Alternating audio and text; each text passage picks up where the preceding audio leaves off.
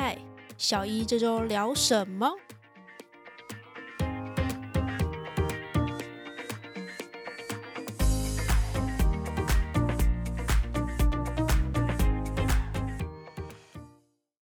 欢迎再次收听这个礼拜的小一这周聊什么？我是 Q。今天我们 P 博士请假，这一集跟下一集就会由我用这样一人的形式，然后尽可能的找好、收集好更多的资料，然后将当周的 paper 跟大家分享。那我们这礼拜要聊的 paper 呢，其实呃跟以往比较不太一样。如果有收听前几集的听众，应该会发现到，就是我们前几集的 paper 很多很多，其实都是呃流行病学相关的研究，就是在某些因子当中，然后就发现了某一个趋势。那或者是像我们前一集讲的是更技术性、技术层面的东西。那我们这一集之所以不一样呢，是因为这一集要聊的研究。比较像是案例分析相关的，像我们之前都会可能在最前面或最后面就会穿插一些小故事，就是跟研究相关的小故事。不过呢，这集因为我们有讲到嘛，就是是案例分析相关的，所以我们从最一开始进入这个主题的时候，我就会用这个案例这个事件来作为开头。那这个事件是这样子的。就是有一名五十九岁的葡萄牙男性，他就某天在看电视的时候，他就突然发现电视荧幕上的演出的人，他的人脸有半边有变形的样子。一般人大家看到这样，可能都会觉得，哎，怎么会这样子？然后就会第一个可能会觉得说是电视坏掉，不然就是节目特效之类的。但是他之后又发现说，他去照镜子的时候，然后同时也发现说。镜子里面的自己的脸也跟电视荧幕一样的情况，就是都有这样子变形的的那种样子。那跟所谓的变形到底是什么样子呢？呃，就是他的，他就发现他的右半边的脸上面的眼睛啊、鼻子、嘴巴看起来就很像融化了一样。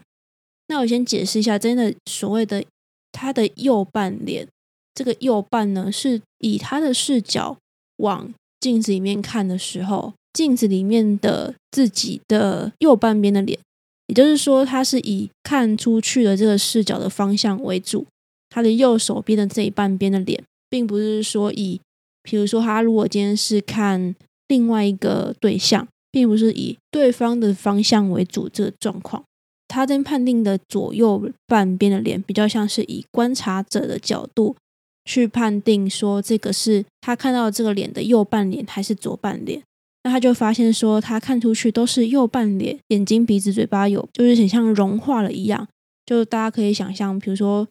点蜡烛的时候，或是可能烧什么东西的时候，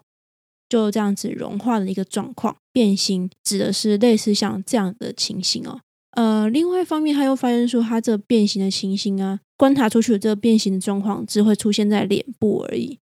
但是，比如说其他像身体啊，或是说四肢啊等等的，都不会有这样的情况。那这位案例他之后就去做了身体上的检查，那就发现说，原来他患有了这种症状呢，是一种叫做半侧脸部识别变形的这种非常非常稀有的症状哦。它是一种非常罕见的神经心理学的疾病。那我之后都会把它简称叫做 Hemi PMO，Hemi 就是一半的意思，就是 H E M I P M O。那 Hemi PMO 它是一种非常稀有的症状，目前全世界已知就只有二十五个案例。那通常呢都是因为脑部有损伤的情形所造成的。患者呢从他自己的视角看出去的时候，就会产生有一半边的脸部。融化的状况不一定说是左边或右边，像刚刚叙述的事件，它就是右半边的脸部嘛。但是也有一些患者可能是左半边，看起来会有变形的情况。那我们变形如果再讲的更仔细一点，如果大家不知道，还是有点不太知道说，诶，融化是什么样子的话，就是半边脸部会有呃扭曲或是有点下垂或是肿大的这样的情况产生哦。目前已知是它可能是由于视觉辨别上的呃参考框架受到破坏而造成的。那视觉辨别上的参考框架，就是说参考框架就是人对于一个物品或是一个人认识跟判断的一个依据。那如果套到这边视觉辨别上的参考框架，就是我们从视觉上要去辨别辨别眼前的这个。嗯，这个人或者这东西的时候，我们要对这个东西去辨别说，哎，它是它是什么东西，然后要去判断的时候的这个依据。这种参考框架，它可能机制的这个路线有很多种。那在这篇研究当中呢，作者所拿出来的有三种。第一种是以视网膜为中心的参考框架。那如果说是视网膜为中心的参考框架受到破坏的时候，那看出去变形的部分，可能就是我们看出去的视野当中，呃，视网膜那边受到干扰的那一块。第二种的参考框架叫做刺激为中心的参考框架。那如果是这种的参考框架受到破坏的话呢，就会变成我们看到的变形的部分。嗯，假设一样以脸部为例好了。就是不管说脸部的旋转角度如何变形的，都是会是同一半边的脸。如果我们今天面前有一个人，那我们看着他的脸的时候，我们视角看过去，右手边这一半边的脸变形的情况。那如果今天这个人倒立，就是变成头顶朝下，然后下巴朝上这样子一百八十度的旋转的话，那我们再看他的脸，一样是我们右手。边这半边的脸变形的话，那么就有可有可能是刺激为中心的参考框架受到破坏造成的这样的状况哦。嗯，作者又提到第三种的参考框架，叫做是以脸部为中心的这种参考框架。那脸部为中心，大家就可以想象是我们面前的这个人的脸部为中心嘛。那如果是这样的参考框架受到破坏的时候，那如果回到我们刚刚的例子。我们面前有这个人，然后我们看着他的脸，我们一开始觉得是我们右手边的这半边的脸部有变形的情况。那如果他今天又倒立了，不知道为什么一直倒立，那反正他今天又倒立了，就是头顶朝下的这个情况，转了一百八十度。诶，今天他变形的的那一半边的脸会是同一边的。如果他今天倒立了，我们看过去，他变形的那一半边脸，以我们的方向来讲。会跑到左手边，但是对于对方本身来讲，都是他的同一半边的脸。那为什么作者会特别提参考框架这件事情呢？是因为透过像我们刚刚提到的三种不一样的参考框架，它今天如果说要破坏的话，我们看出去的情况也会不太一样。所以说就可以透过这样的呃脸部呈现变形的方式的不同，然后来确认说这个黑米片有它这个症状。他可能这疾病，他可能所牵涉到的参考框架到底是哪一种的机制？这疾病虽然稀有，但是为什么到现在才要去找这件事情，或者说去研究这件事情呢？这个这一点的话，就跟这次讲的这个案例，这这位当事人的状况比较有关系了。他也跟我们前面提到一样，也是有脑部损伤的这个情况哦。那他脑部病变的位置呢，在脑部胼胝体的最后侧，一个叫做压部的这个部分。那不过跟其他的案例不太一样的地方，就是很多黑米片 O 的这个症状，其实它并不持续。但是这个案例呢，这篇 paper 的这个这个案例呢，它这个状况整整持续了六年，所以才有办法去做这样子的一个研究。呃，这篇 paper 呢，它是刊登在《现代生物学》（Current Biology） 的这篇期刊。呃，这个期刊的一篇研究，它实验的架构就是主要分成了两个部分。那待会我就会依照它的第一个部分跟第二个部分这样的顺序，然后来，嗯，比较简单的来跟大家讲这这一篇到底做怎么样的实验。那在开始讲之前呢，有一个前情提要要先跟大家讲一下。就是因为我们今天的讲的这一篇呢，它牵涉到左半边的脸跟右半脸就是我们左边、右边的定义要先在前面，我们先讲一下。它这边的右半脸、左半脸是以观察者的角度去看。比如说，再再回去用一下我们前面的例子，就是假设今天有一个人站在我前面，我的右手边的这一半边脸称为对方的右半脸。但是如果他今天变形的原本是他的右半脸，倒立之后跑到左半边的话，以这个脸为中心来讲，它是同一半边的脸，所以尽管他今天就是以我的角度变成左手边的话，还是右半脸。就是希望大家先对于方向的设定。有一个认知，不然可能我们最后讲到左边、右边、左边、右边，然后怎么诶右左边、右右边，就是大家可能最后只用听的，怕会大家会呃混乱掉。那我们就回到这篇 paper 本身了。那这篇研究呢，分成了第一部分的实验跟第二部分的实验。那最一开始呢，他就请这位就是我们刚刚前面讲到这个事件的当事人，他们让这位病患呢对二十个。人脸还有二十个非人脸的图片进行辨识。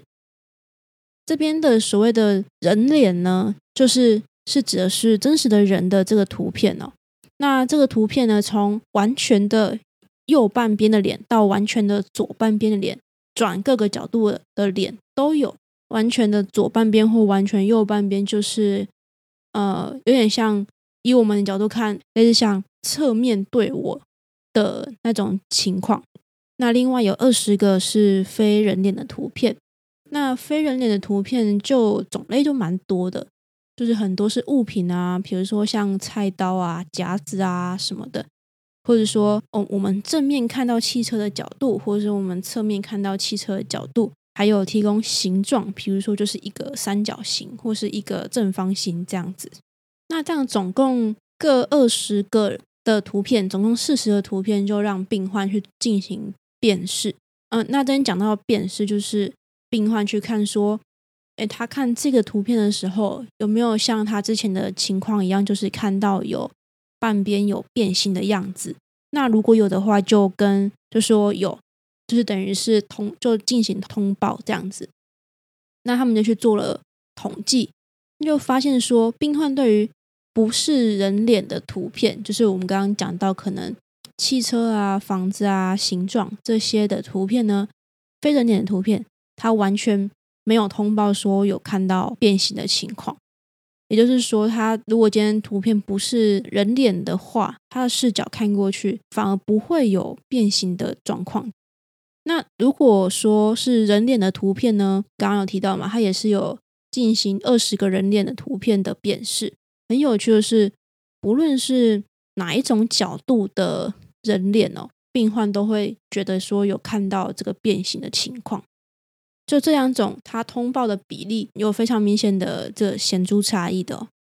在人脸这部分呢，它的通报率，这通报率就是说，比如说有二十个人脸的图片里面，它有几个有说他有看到变形。那这通报率是，嗯，大概将近八十 percent 左右。那大家可能会觉得说，怎么没有到一百 percent？那当然可能会有点小小误差。那另外一一部分是自己认为可能是他认为的那半边的脸刚好被完全遮住了，因为他也有提供完全左脸或完全右脸的脸部的图片嘛。就是我个人是这样觉得。从第一部分的实验，其实作者就发现说。哦原来这样的症状，它其实是很针对脸部的。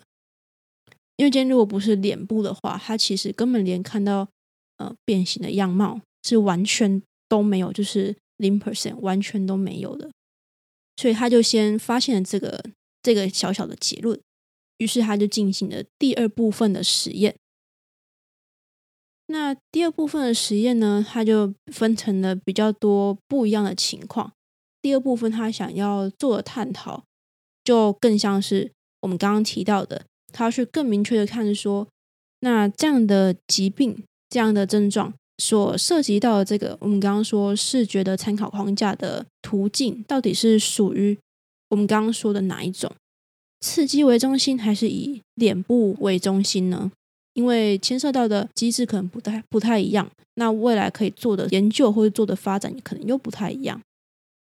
那这个第二部分的实验呢，第一个小小的实验，它就是把一个正面的人脸的图片，把它置于这个受试者的他的视角的左边或是右边来进行辨识，就是有点类似像有一张图画纸对折的话，就可以依循中间那那条凹痕，可以分成左半边跟右半边的空白处。那假设这样子是一个我们的视角的话，它就是分别把这个正面的人脸的脸部。整个脸部就摆在左半边的这个图画纸跟右半边的图画纸，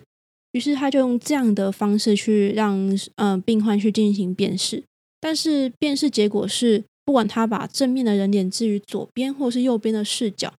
呃两边的通报率是没有显著差异的。那他之后下一步的小小实验，就刚刚是放在左边视角或是右半边视角嘛，那他现在是把这个人脸呢。把它直接分成一半，只拿这个脸的左半边脸去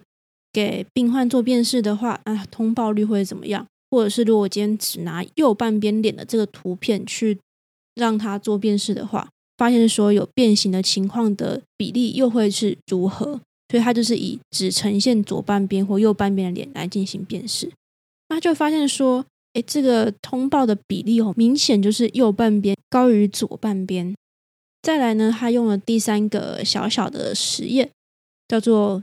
人脸旋转。它的概念呢，跟我前面用的那个例子会比较类似，就是他让病患去对十五张不一样旋转角度的正面的人脸进行辨识。这那这个旋转的角度呢，总共有四种角度，一种就是不旋转，就是我们一般看到的正面。接下来还有一个是旋转九十度。然后一百八十度跟两百七十度，那旋转一百八十度就像是我们刚刚提到上下相反，很像那个人倒立一样，就是头顶朝下，然后下巴朝上方的这样的情况，那就是旋转一百八十度。最后统计完之后，就发现说，这个病患他对于人脸，不管说是哪一种的旋转角度，他都会发现有看到变形的这个情形。而且很有趣的是，辨认出来发现变形的那一半边的脸都是右半脸，就即便是今天图片旋转的一百八十度，上下完全相反的情况呢，变形的那一半边脸还是右半边，